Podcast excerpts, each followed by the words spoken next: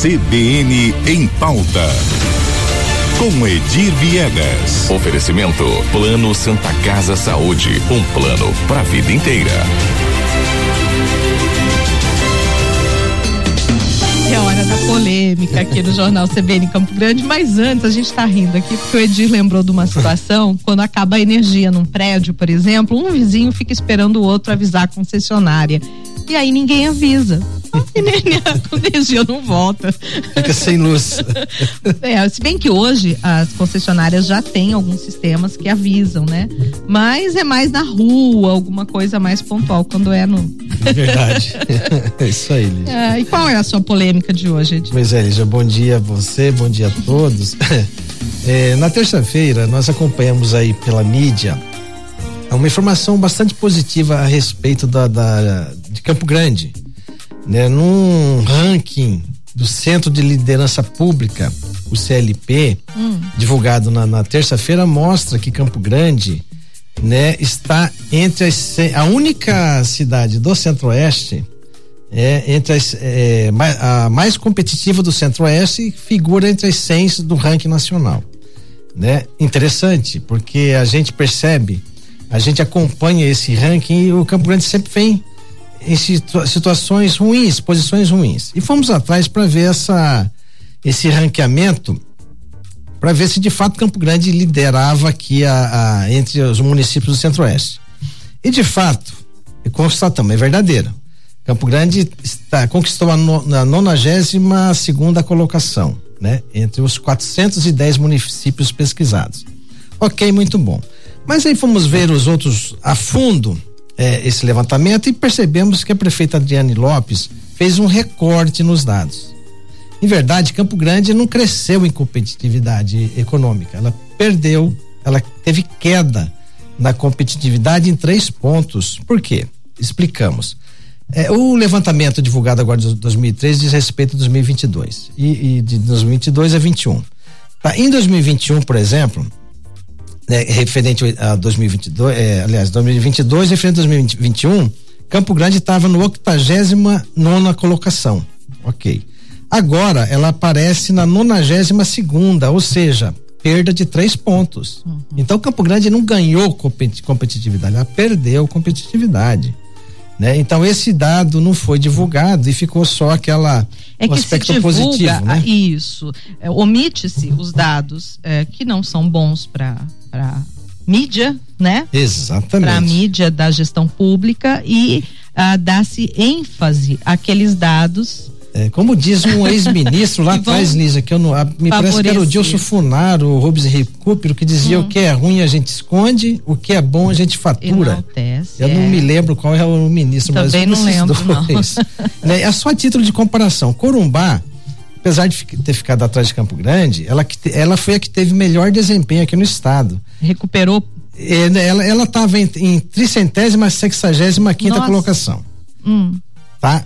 A, subiu para tricentésima décima sétima, ou oh. seja, ela cresceu 48 pontos uhum. entre 2021 e 2022. Dourados subiu 10 pontos também. Olha só. Teve so, é, é, Três Lagoas teve queda, infelizmente 65 posições. Nossa. Né? E Ponta Porã 15 posições. Quais são os, os, os fatores levados em consideração nessa pesquisa? Ele leva, ele é dividido em três pilares: uhum. gestão, atração de investimento, planejamento de políticas públicas. Dentro desses três pilares, temos mais 13 sub, subpilares ou subitens, né?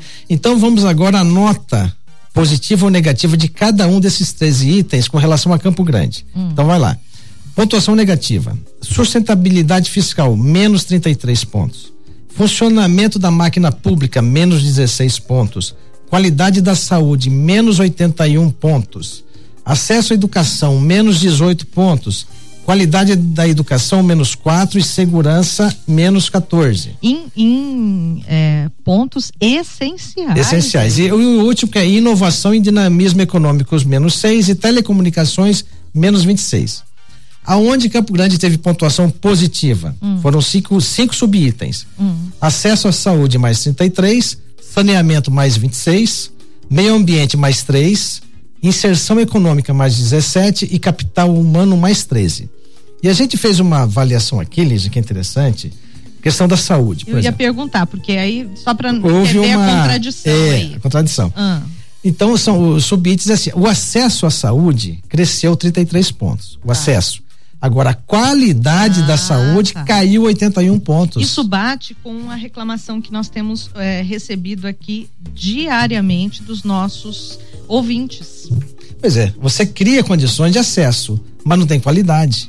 É aí que a gente eh, compreende as filas intermináveis, eh, a horas de espera nos postos de Falta saúde. de medicamento. Exatamente. Então, essa falta de estrutura da rede, né? Agora, o, o que que tem? O pano de fundo de tudo isso, eu não tenho a menor dúvida, é o desequilíbrio fiscal. A prefeitura, ela gasta muito mais do que arrecada, né? E aí tem outras situações que o próprio Tribunal de Contas já identificou, que é o rombo na folha de pagamento. Sabemos aí das folhas paralelas que geraram um descompasso aí de, no valor de 386 milhões. Folhas que até hoje a mídia não teve acesso, continua em poder do Tribunal de Contas, mas a mídia não teve acesso até agora. O estouro do limite prudencial da lei de responsabilidade fiscal, com a folha de pagamento, a falta de transparência também, muitos salários não constam do site da transparência da prefeitura e as despesas, enfim, maior que as receitas. E a gente conclui o que disso, Ligia? Que Campo Grande, enquanto não houver o, equi- o- o equilíbrio fiscal, ela pode avançar em alguns números, alguns itens, na- natural, né? porque nem tudo é ruim, né? Mas no serviço essencial a gente nota que há eh, o descompasso entre o que deveria ser e o que é de fato, né? Agora, enquanto a prefeitura não resolver esse problema do desequilíbrio, a gente fica nessa situação.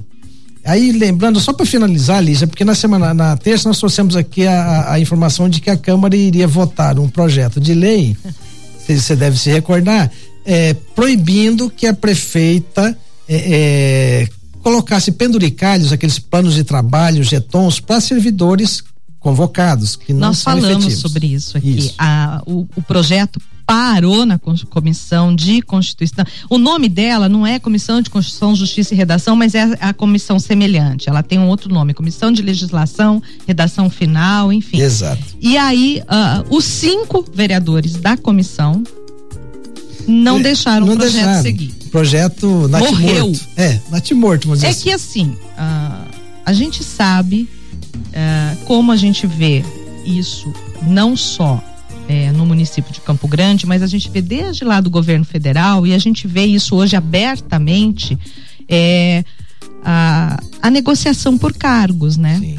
É na política, isso hoje é da Isso. política. Então, né? assim, como é que você vai mexer nos salários desses cargos que são negociados, que são os comissionados? Porque são aquelas pessoas que não passam por concurso público. Exatamente. É, é muito difícil. A pre- no Difícil caso passar. aí. Eles estão le- legislando contra eles. é, no caso, os vereadores estão propondo a redução de gasto, não é uma ampliação. Isso. Mas nem isso deu certo. Então ficamos aí no, no- na Foi expectativa lamentável. apenas. Eu É. comentei isso aqui essa semana, eu também fiquei indignada com isso. É isso. Infelizmente. Mas, Lígia, é isso aí, bola pra frente, vamos acompanhando Sim. isso aí até. O cidadão é que tem que perceber em quem ele vai votar na próxima eleição, né? É assim que tem que ser. E está né? bem próximo, hein? Tá bem próximo. Ano que vem teremos eleições aí para prefeitura, para vereador. Exatamente. Né? E é assim em todos os municípios. As pessoas têm que acompanhar e saber em quem elas querem votar.